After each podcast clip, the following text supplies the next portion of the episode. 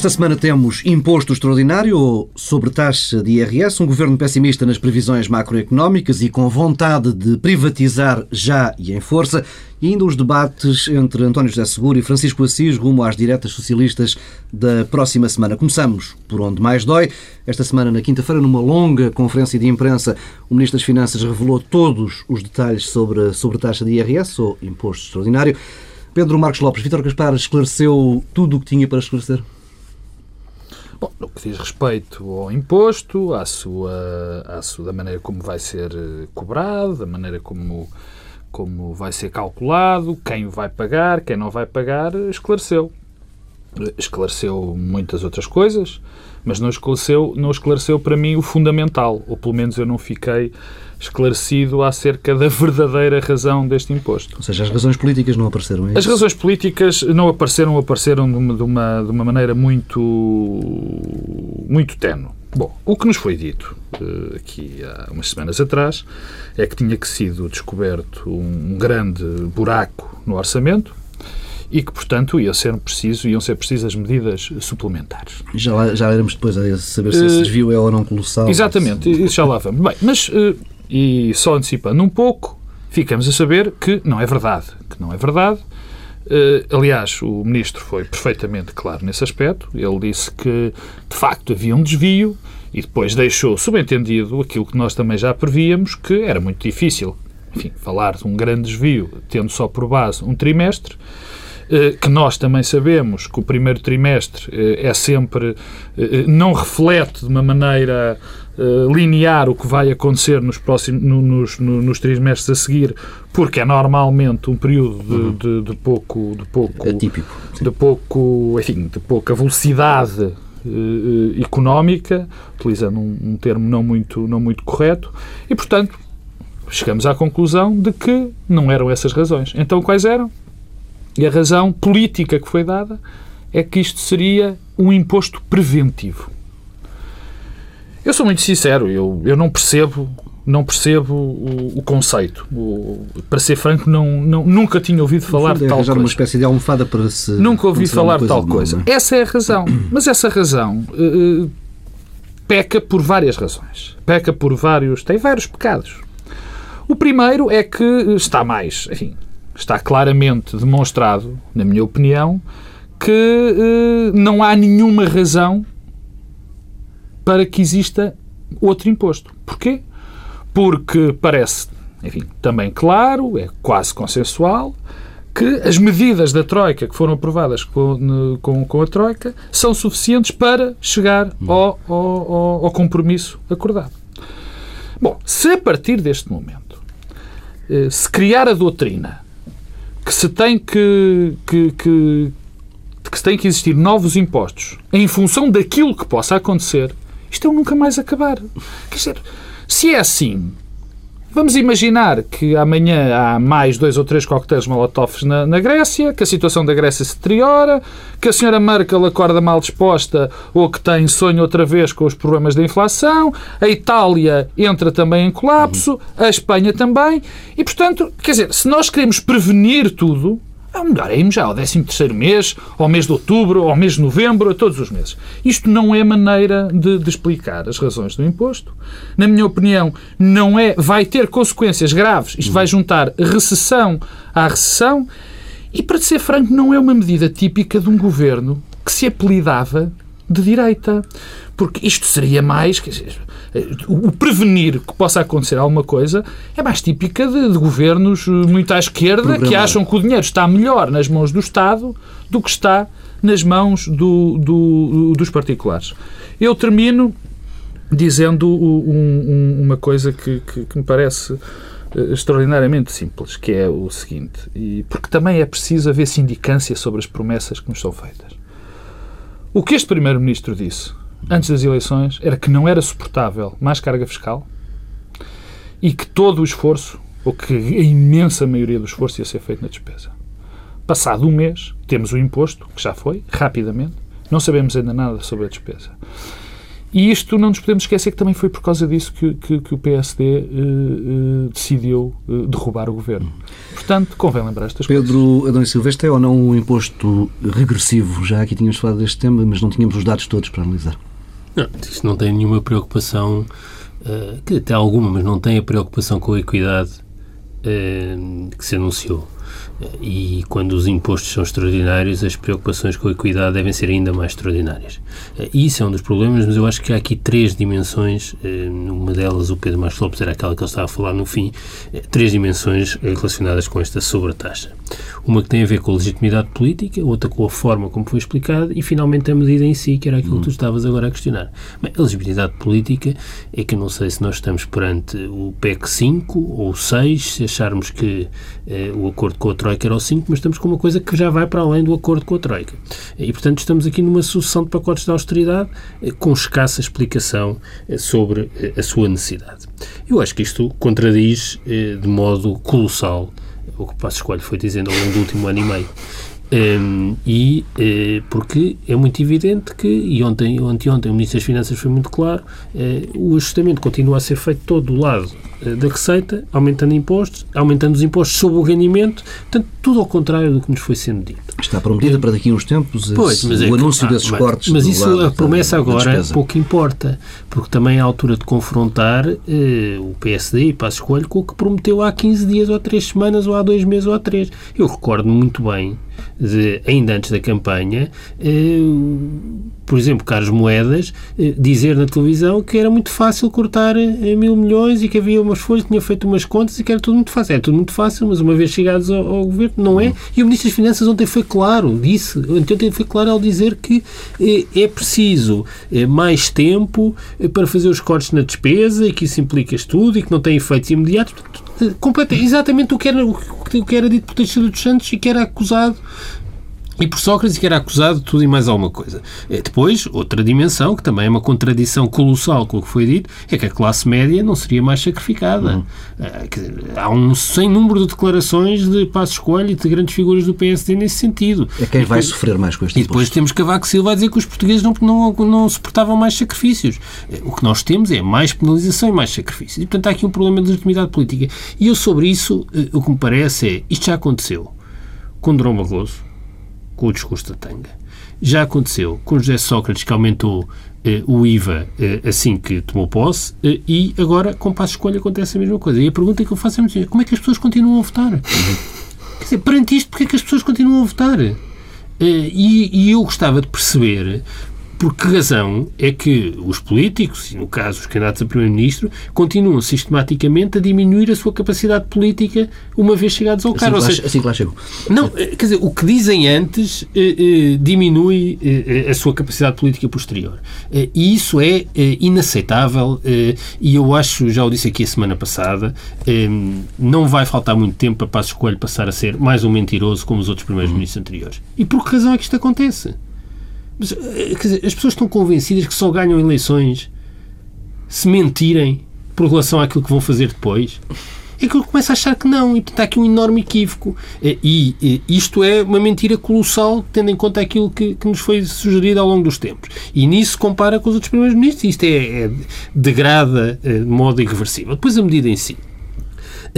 A primeira forma como foi explicada é o que nasce torto jamais sem direita.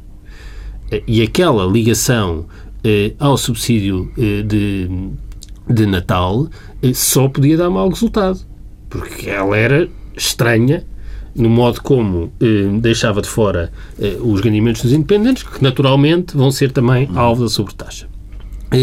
e depois outra coisa que eu achei surpreendente na, na, nas declarações do Ministro das Finanças foi, novamente, e temos um Ministro das Finanças português a dizer que há uma crise de alguns países do euro isto já não é só eh, uma questão de opção eh, ideológica eh, errada. É uma questão que temos um Ministro das Finanças português que parece que quer prejudicar o, o, Estado português.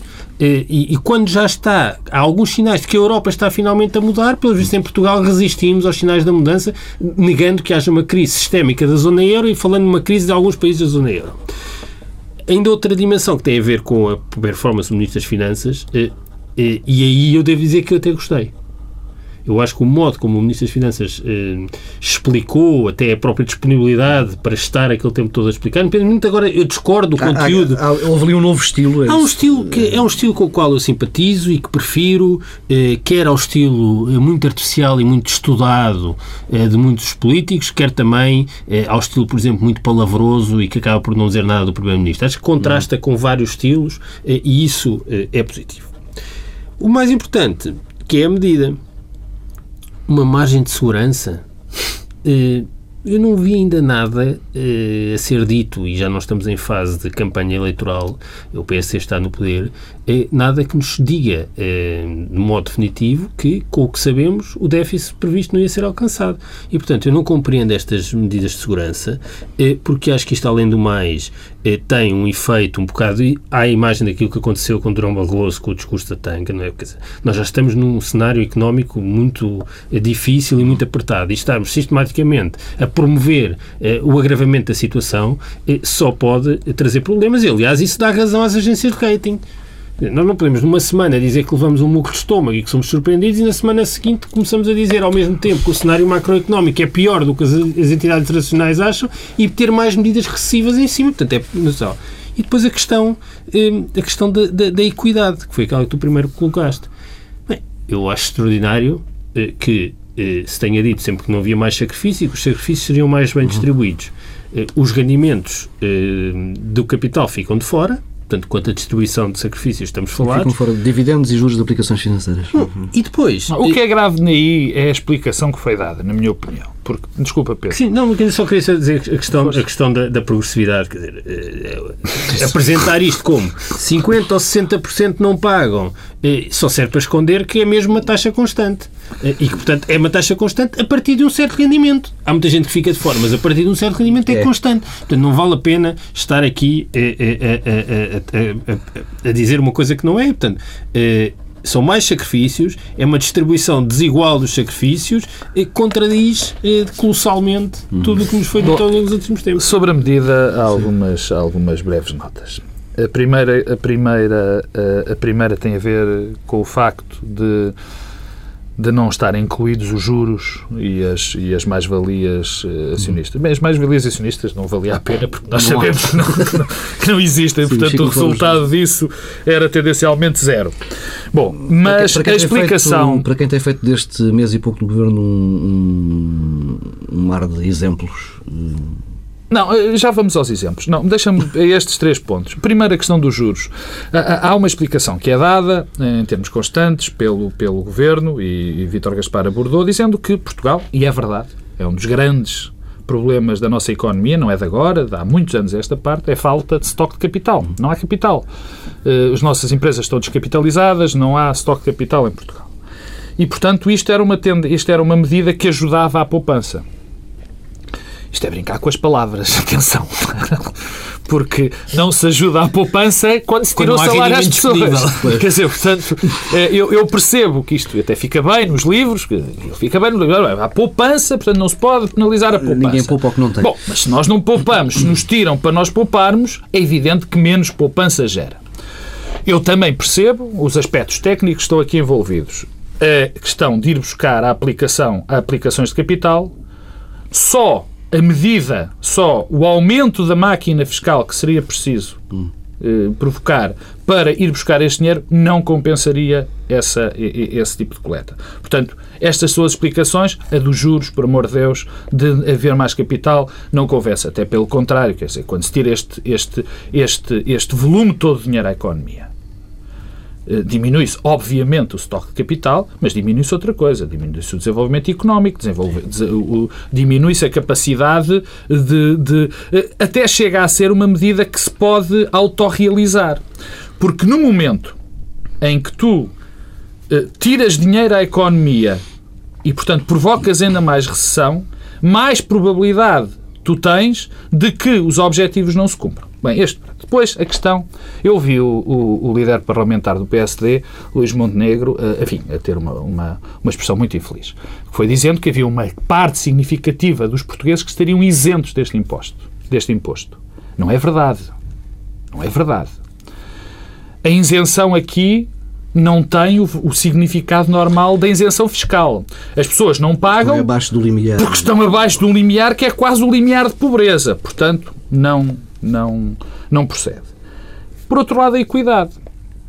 Eu não sou capaz de dizer que isto é um imposto justo ou injusto. Não sou capaz, não. Não digo. Porque, para mim, resta para provar que a progressividade seja uma, algo de justo, ou, ou pelo menos traga mais benefícios a uma economia do que a, a existência da progressividade. Mas eu também me lembro do PSD ter dito que a progressividade era fundamental e que a equidade era fundamental. Portanto, segundo o conceito do PSD, pelo menos há dois meses, esta medida é injusta. Segundo, segundo a minha opinião, não é. Ou pode não ser. Daquilo que eu acredito que deva ser a fiscalidade numa sociedade democrática. Agora, segundo o PST, é porque quando se aplica uma mesma taxa para todos os rendimentos, isto não é progressividade. Quer dizer, por muitos, escrevam os livros que quiserem, direito fiscal, de, de economia, isto não é uma taxa progressiva. E vai ter, como é evidente, consequências superiores nas pessoas, consequências mais graves nas pessoas que ganham mais e menos, consequências que ganham menos, menos e consequências uh, menos graves nas que ganham mais, apesar dos que ganharem mais, vão pagar mais. Mas isso é normal quando se aplica a mesma taxa. Uhum. Isso, isso é evidente. Deixa-me só dar uh, uh, duas, duas, duas pequeninas notas acerca de, do entendimento que me, que me está a, a, a, a perturbar do, do, governo em relação ao que deve ser o comportamento fiscal e o que deve ser o comportamento económico. O comportamento fiscal do Estado e o comportamento económico. Eu já abordei na minha intervenção isto, mas o que o Estado, o que o governo demonstra com esta medida é uma profunda desconfiança nos operadores económicos. É uma profunda desconfiança. Nós não podemos. O, o que eu, enfim, julgo perceber do que é um comportamento liberal é nós tentarmos ter ao limite, o máximo, ao limite, o máximo dinheiro disponível para os operadores económicos privados. Isto funciona ao contrário. Quer dizer, isto há uma confusão, a dada altura dá-me ideia que há uma confusão ideológica e na própria execução das medidas que me está de facto que, que me está de facto a perturbar. E acabando com isto, quer dizer, eu, eu não percebo. Eu não percebo. Eu ouvi o, o, o, o doutor Passos Coelho dizendo que já havia pacotes feitos, medidas tomadas para o corte nas despesas. Já estava tudo preparado. teve várias equipas a trabalhar ao longo de vários meses. E as duas únicas medidas, as duas únicas medidas que existiram para controlar a despesa, e não falo desta toda, da coisa do, da, da económica. económica, as duas únicas medidas para controlar a despesa foi a Comissão de Finanças foi ontem anunciada pelo, pelo Ministro, e a Comissão de Acompanhamento da Troika. Ou seja, isto é para, para, para baixar a despesa. Que até Portanto, agora só tiveram um efeito, foi aumentar a despesa.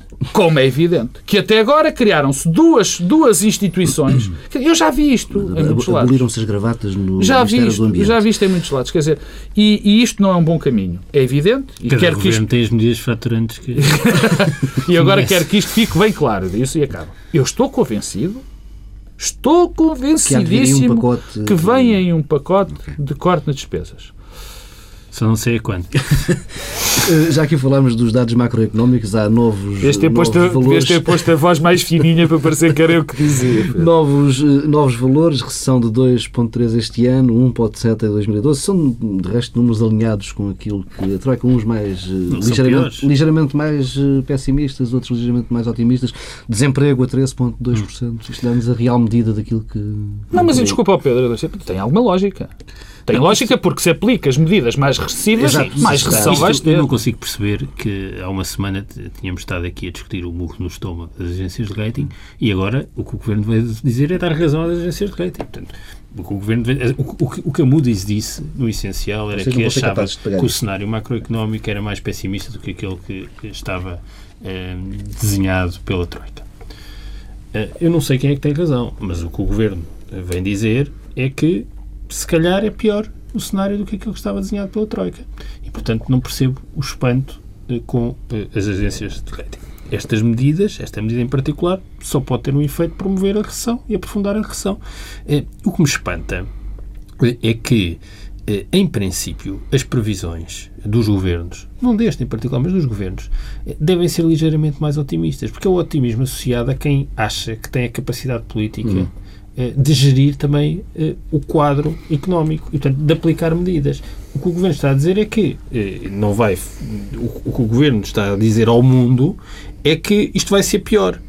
Eh, e eu não compreendo que se apresente um imposto que supostamente é apresentado para dar confiança aos mercados e ao mesmo tempo se revê em baixo ao cenário macroeconómico e, portanto, do ponto de vista eh, da estabilidade e da confiança dada aos agentes, isto é ultra negativo. Está-se a dar um sinal contraditório e o sinal que vai ser mais lido é o do cenário Achas macroeconómico. do 8 é para 80, ou seja, do otimismo militante de, de José Sócrates que acreditava piamente... Não, sim, o, o, o para um realismo exacerbado não, agora. Eu não punha as coisas na mesma, no mesmo nível porque não é exatamente o mesmo mecanismo. É evidente que havia um otimismo que não era mobilizador, porque não aderia à realidade. Uh, era um dos erros, a meu ver, um dos grandes erros de José Sócrates. Agora, Mas há uma coisa o que, comum. O que me parece é aqui, que aqui há um sinal eh, que é de, é de natureza diferente, porque há aqui um sinal contraditório. Quer dizer, apresenta-se uma medida que é para dar folga, é para dar confiança aos agentes e aos mercados, e ao mesmo tempo diz que a situação vai, ser mal. pior.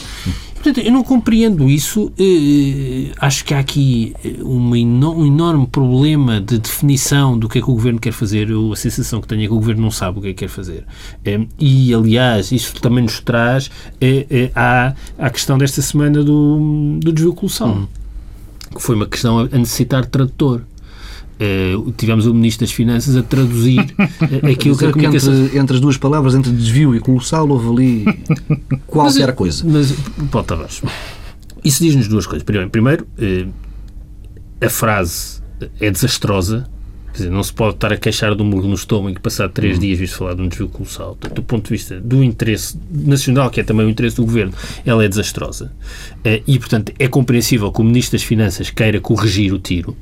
Eh, não deixa de ser curioso e irónico que seja alguém que não esteve presente na reunião eh, a fazer a interpretação. Aliás, depois o próprio Ministro das Finanças diz que aquilo é uma interpretação que ele faz para a autorrecriação. Ou seja, já temos aqui o Ministro das Finanças, no fundo, também a corrigir o que o Primeiro-Ministro terá dito. Porque eh, isso Temos é, aqui um Teixeira dos Santos em melhor, hein? Não.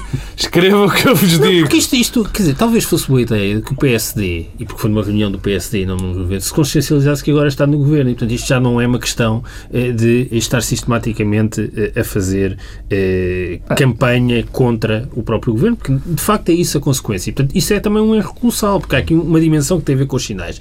Eh, eh, e, portanto, eu não compreendo que ao mesmo tempo o governo eh, atribua de repente às agências de rating o lugar que antes ocupava José Sócrates e que depois esteja a dar razões às agências de rating para terem eh, para terem, eh, terem, oh. terem razão. E, portanto, eu não compreendo, e só com isto tenho uma coisa que há, é assim, também não sejamos ingênuos. O que eu vi sobre o erro colossal, agora pode vir o Ministro das Finanças reescrever. Mas o erro colossal não foi alguém que estava na reunião e que por autocriação passou a informação aos jornalistas, porque tivemos vários órgãos de comunicação social, todos a utilizarem a mesma expressão do mesmo modo. Portanto, foi uma fuga de informação organizada por alguém com responsabilidade. Porque também não acredito que toda a comunicação social compre uma coisa assim. Não Estás muito conspirativo. Não, não estou nada conspirativo. A realidade é tal, é tal e qual assim. A realidade é tal e qual assim. Tanto é assim que o Ministro das Finanças sentiu necessidade de corrigir o tiro do PSD. E isto só sublinha sublinha que há aqui um, algum desnorte político na gestão da questão Bom, financeira. Pessoa... Coisa que eu já achava que ia acontecer, Bom... tendo em conta a ilusão sobre os cortes na despesa. Calma, temos, Bom, temos político uh, com esta explicação. Uh, ainda bem que me perguntas isso, mas primeiro queria dizer outra coisa. Há ah, bocado estavas a perguntar ao, ao, ao Dom Silva. Uh, uh, se havia algum. Se, se tínhamos passado do 8 para o 80 de Sócrates para Passos Coelho. Há pelo menos, eu não sei se passamos de 8 para 80, quer dizer, eh, eu continuo a pensar que o anterior, anterior governo foi um mau governo e eu deste governo não posso dizer que é mau ou é bom. Vamos ver.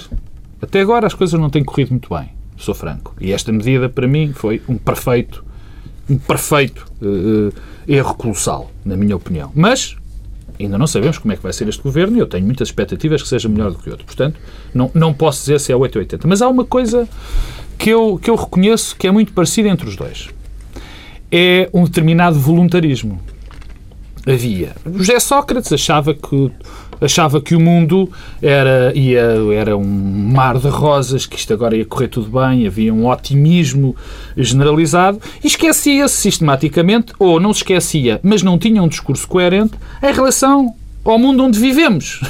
Nós somos este assim, governo também achava uma, que o mundo se ia tornar um mar de rosas a partir do momento que... Por outro lado, este governo também demonstrou esse voluntarismo. Pedro Passos Coelho também demonstrou um voluntarismo, assim, uma espécie de otimismo extraordinário quando pensou, se é que pensou, eu continuo a achar que não pensou, era só eleitoralismo. Eu espero bem que isso seja verdade. E, não, eu, eu, eleitoralismo, eu espero bem que, que claro. o governo e as pessoas com responsabilidade é não acreditassem naquilo que estavam é evidente, a dizer. É evidente que aquilo... se acreditavam, é, que, é, que é gravíssimo. É, Estamos é, entregues, quer dizer, a pessoas que não têm claro, mais pequena e, portanto, Nessa dimensão de, de voluntarismo, de, de alguma ausência, alguma falta de percepção da realidade, há aqui um ponto em comum entre Passos Coelho e, e e, e, e José Sócrates. Por acaso no extremo, porque um achava que ia ser tudo fantástico e outro agora parece que acha que vai ser tudo mau. Quer dizer, há aqui uma espécie de exacerbar de, de paixão ou de visão que me, que me perturba um bocadinho. Respondendo concretamente à tua pergunta, Vítor eh, Gaspar, ia dizer Vítor Bento, é uma declaração. Esse não. Não está. Vítor Bento fez uma. Vítor Gaspar. Vítor Gaspar fez uma, uma excelente intervenção na forma. Não, não, não, não queria outra vez uh, passar ao conteúdo, com algumas coisas que, que, que dentro da intervenção que, que eram perfeitamente dispensáveis, quer dizer, o enquadramento macroeconómico, a história do, do, desenvolvimento, coisas que já toda a gente sabe e que não, não valia a pena, parecia quase uma aula para vez, de economia do nono ano, quer dizer, que não havia, que não valia a pena. Agora, tem um bom estilo, de facto, uh, é frontal na resposta, é disponível uh, e tem uma coisa, ele acredita exatamente naquilo que está a fazer. Isso, uh, por um lado, sossega-me, por outro lado, preocupa-me. Sossega-me na perspectiva de que temos uma pessoa uh, motivada e que acha que vai pelo caminho certo. Preocupa-me porque, se for no caminho igual ao deste imposto, as coisas não vão correr nada bem. Vamos eh, avançando. A luta pela liderança do Partido Socialista está por dias. As eleições diretas estão marcadas para daqui a uma semana. Na terça-feira, António José Seguro e Francisco Assis fizeram o primeiro e único debate televisivo. O confronto acabou por ficar marcado por uma outra troca de palavras mais uh, acesa, sobretudo à roda de dois temas: os resultados eleitorais de 5 de junho e a proposta de eleições primárias feita por uh, Francisco Assis. Pedro Silva, esperavas outro tipo de debate. Ou seja, mais esclarecedor, mais à volta do que é que poderá ser o papel do PS. Não, isto não foi só o único tempos. debate televisivo, é o único debate público. Sim, Isso me perguntas se eu esperava eh, algo de diferente. Esperavas algo diferente. Algo diferente, tendo em conta aquilo que se sabe do último mês e tal, eu não, não esperava. Não, não, nada, nada me tem surpreendido. Um, e o que me parece é, em primeiro lugar, há aqui uma questão sobre os debates. Um, e depois uma sobre o debate que tem, hum. tem ocorrido no PS. As escolhas eh, que são feitas uh, pelos militantes do Partido Socialista não são um assunto só dos militantes do Partido Socialista, interessam aos portugueses. Bem, desde logo, porque os partidos têm um monopólio da representação, têm financiamentos públicos e têm, são um mecanismo privilegiado e quase único de acesso ao poder, uhum. em democracia. E isso obriga a um escrutínio público daquilo que se passa eh, nos partidos. E os partidos não podem ser caixas fechadas. E eu, eh, aliás, eh, comparando com o que se aconteceu no passado no PS, em que esta necessidade era menos premente, eh, houve mais debates e houve mais debates abertos. Eu não compreendo eh, esta tendência. O que eu esperava é que a tendência fosse sempre termos sempre mais debates, mais abertos, e estamos a assistir a uma tendência contrária. Eu bem sei que quem vai à frente nunca quer debates, não quer correr riscos, eh, mas o que me parece é que desta vez exagerou-se claramente. E eh, o futuro encarregar-se-á de demonstrar que isso vai fragilizar eh, o vencedor. Hum. Um, e, eh, e, portanto, não vejo nada de bom aí. Acho que acentua uma clivagem entre os militantes, por um lado, e os restantes portugueses, mesmo que sejam simpatizantes, que, do PS, que é, é muito negativa e perniciosa. Agrava o afastamento. Eu acho que há aqui uma, uma não consciência uh, do afastamento que existe entre o conjunto da sociedade e os partidos, e no caso também o PS. Um, e talvez isto seja em parte explicada por alguma irrelevância do PS neste momento, tendo em conta o contexto, mas, por exemplo, Sampaio e Guterres, a disputa também foi num contexto político muito semelhante, é, portanto há aqui um problema de timing, de clandestinidade do debate, nada disso é bom. Agora, o debate propriamente dito. Não apenas este, porque eu acho que este não teve particularmente nada de interessante, foi apenas, eh, no fundo, a consolidação. Oh, Pedro, antes de entrar no debate então, propriamente dito, só, só queria dar duas notas enfim, sobre, sobre a não existência do debate e sobre o tipo de debate que está a existir no PS ou que existiu no PS. Primeiro é, verdadeiramente, eh, eu, eu não tenho tanto, tanto, tanto cuidado com as palavras neste, neste caso como teve o Pedro Adão e Silva, acho incompreensível e acho ofensivo aquilo que António José Seguro fez. Uhum. Que fique absolutamente claro. Porque, como o Pedro disse o Pedro Adão e Silva muito bem, e que eu reafirmo, as eleições do PS interessam ao país, não interessam só ao PS. Não vale a pena vir, como o António José Seguro veio dizer no debate, gosta muito do partido e, portanto, o debate tem que ser só feito no partido. É essa uma das razões pelas qual, pela qual os partidos estão tão fragilizados. É, é um bocadinho de fechamento. É achar, exatamente, e, é fechar... Pior que o fechamento é o fechamento afetivo. Exato, é pior. essa é a pior coisa que existe. Mas isso, isso em frente.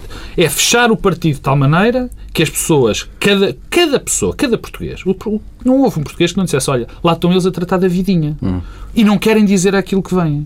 E, portanto, o que António José Seguro fez foi uma uma ofensa. Isto, isto, não é, isto não é propriamente um Benfica Sporting em que, em claro. que nós, quando estamos perante adeptos dos outros clubes, eh, nos devemos inibir de criticar o treinador e o avançado centro da nossa equipa. Não é assim, os partidos não é bem assim, portanto, é aqui outra coisa. E eu acho que isso é que também é uma novidade eh, aqui nesta eleição por relação às eleições disputadas que houve no PS anteriormente com Gama Constâncio, Sampaio Guterres e Sócrates Alegre, eh, tínhamos diferenças programáticas. Tínhamos também outra coisa pelo menos um dos candidatos era alguém que tinha tido vida anterior fora da política e fora da lógica eh, do partido e das juventudes partidárias. E isso é uma relativa novidade. Uhum. Ou seja, temos dois candidatos cujo passado profissional é um passado apenas político. Eu acho que isso em Portugal, com aquilo que são os partidos, com o tipo de enraizamento social dos partidos, é algo que não é positivo. Mas dito isto, eh, nós tínhamos diferenças programáticas. E essas diferenças programáticas permitiram sínteses póstumas. Ou seja, era possível depois da disputa, aconteceu eh, com Sampaio e Guterres, passado um tempo, houve uma síntese das duas linhas programáticas. Com Sócrates e Alegre, isso então foi muito evidente. Houve uma grande síntese. Sócrates beneficiou muito de ter tido como adversário Alegre, incorporou na sua linha programática como, como candidato a primeiro-ministro na altura muito daquilo que era. Até pessoas que eram grandes apoiantes de Alegre e que foram depois parte do núcleo duro do governo. Eu, eu, vejo isso as pessoas até mais como forma de transportar o conjunto de ideias. Quer dizer, eh, eh, Sócrates teve como candidato a Primeiro-Ministro muitas das ideias que estavam eh, com, com Manuel Alegre. O que é que agora acontece? É que há aqui um novo ciclo. O que nós temos é uma disputa entre personalidades, uma disputa eh, eh, sem grande história, quer dizer, a disputa em si não tem grande história. Isto inaugura um novo ciclo, eh, pode tender a criar uma discussão muito mais crispada eh, do que no passado, porque sendo menos programática, tende a ser Sim. com, com, eh, com eh, personalidades e, portanto, pode abrir aqui um processo de balcanização póstuma. Talvez o que leve a que isso não aconteça é que, eh, como por exemplo aconteceu no passado no PSD, é que não temos o candidato que, será derrotado, não é, quer dizer, que é Francisco Assis, eh, não é um líder de um grupo de pessoas, é alguém que personalizou uma candidatura daquele espaço e ele próprio não tem a personalidade para andar a alimentar uma, uma não, lógica não de trincheiras depois, tendência, como é? uma tendência interna, como Passos uhum. Escolho fez no PSD, como Santana Lopes fez no PSD. Portanto, isso não acontecerá. Como António José Seguro fez no PS. Exatamente. Portanto, isso não acontecerá. Eh, agora, o que me parece é que eh, houve aqui, eh, do ponto de vista dos temas, quais são os temas que tivemos? Tu disseste bem, quer dizer, as primárias e os resultados eleitorais. E pouco mais. Ou seja, se já temos este problema de pouca clivagem programática. E um conjunto de frases feitas se, que foi das coisas se, mais embaraçosas. Se, se temos dois candidatos com um perfil exclusivamente partidário. o que temos é além do mais, Francisco Assis deixou-se encolar numa discussão sobre a política. Quando tinha vantagem em sair desse universo. Porque esse universo é o que permite a António José Seguro eh, explorar o potencial de demagogia interna, quer dizer, os militantes, as emoções, os afetos. Bem, quando a divergência se centra nestas matérias, eh, isto é, é muito mau. E o que temos é alguém que tem eh, um projeto de poder mas que não tem orientação política clara. Em todos os momentos que António José Seguro é confrontado com qualquer tema das políticas, remete para o laboratório de ideias. Hum. Uma lógica colegial em que tudo vai ser debatido e discutido. Que é o mesmo realmente... órgão, mas só se muda o nome. Não, mas, mas é, é isso, o, que me preocupa, o que me preocupa é que é a ideia do colegialismo como método para tudo na política. Não, não, é que é preciso de lideranças. E eu percebo, e eu acho que o, o potencial político disto dos afetos é porque os militantes do PS estão muito eh, cansados e sentem-se eles próprios derrotados com o estilo de José Sócrates, portanto querem substituir isto por uma lógica diametralmente oposta, eh, mas a política não é isso, a política precisa também de liderança e, e não é uma lógica, quer dizer, eu, na verdade, eu, eu, quando estava a ver o debate, devo dizer isto, de repente o que me pareceu ver era dois lados de António Guterres, hum. que era, eh, por um lado, António José Seguro, não é necessariamente António José Seguro não. com os afetos e Francisco Assis com o dom da oratória mas não sente sequer na mesma pessoa. Está aqui uma divisão.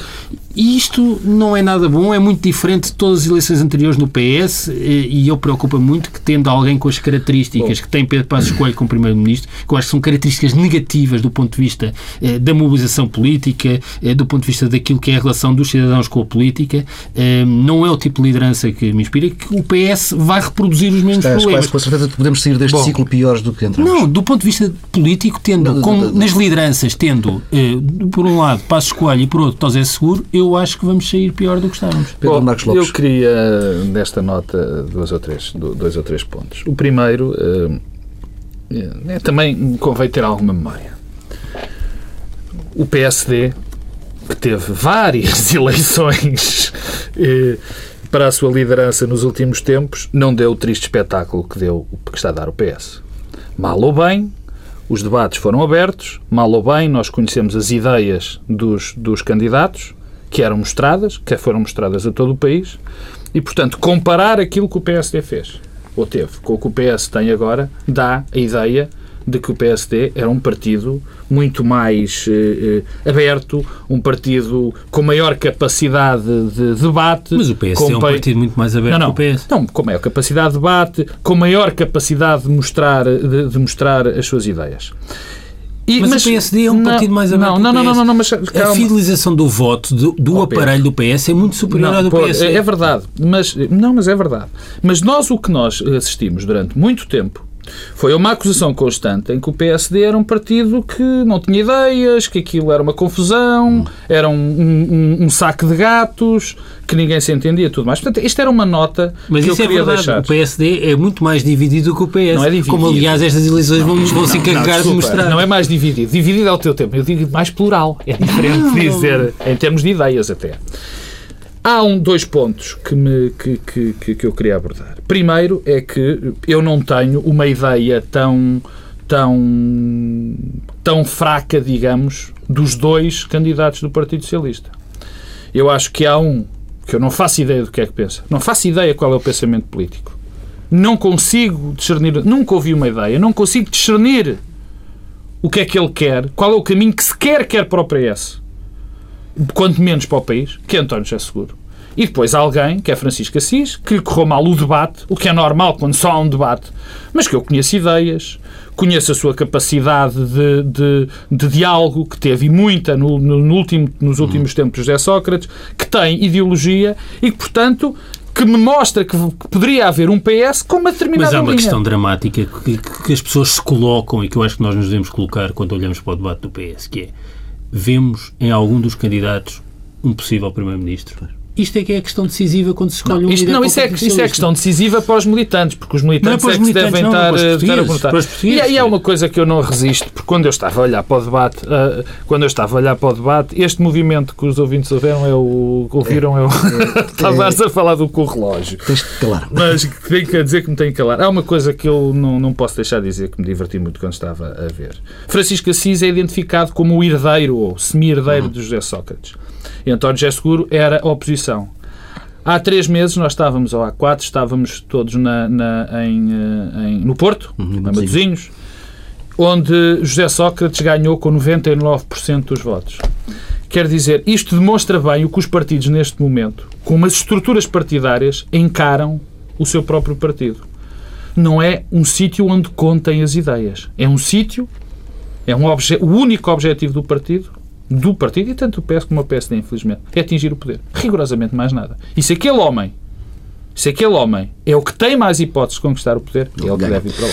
Fica por aqui esta edição do Bloco Central. Regressamos na próxima semana, à mesma hora.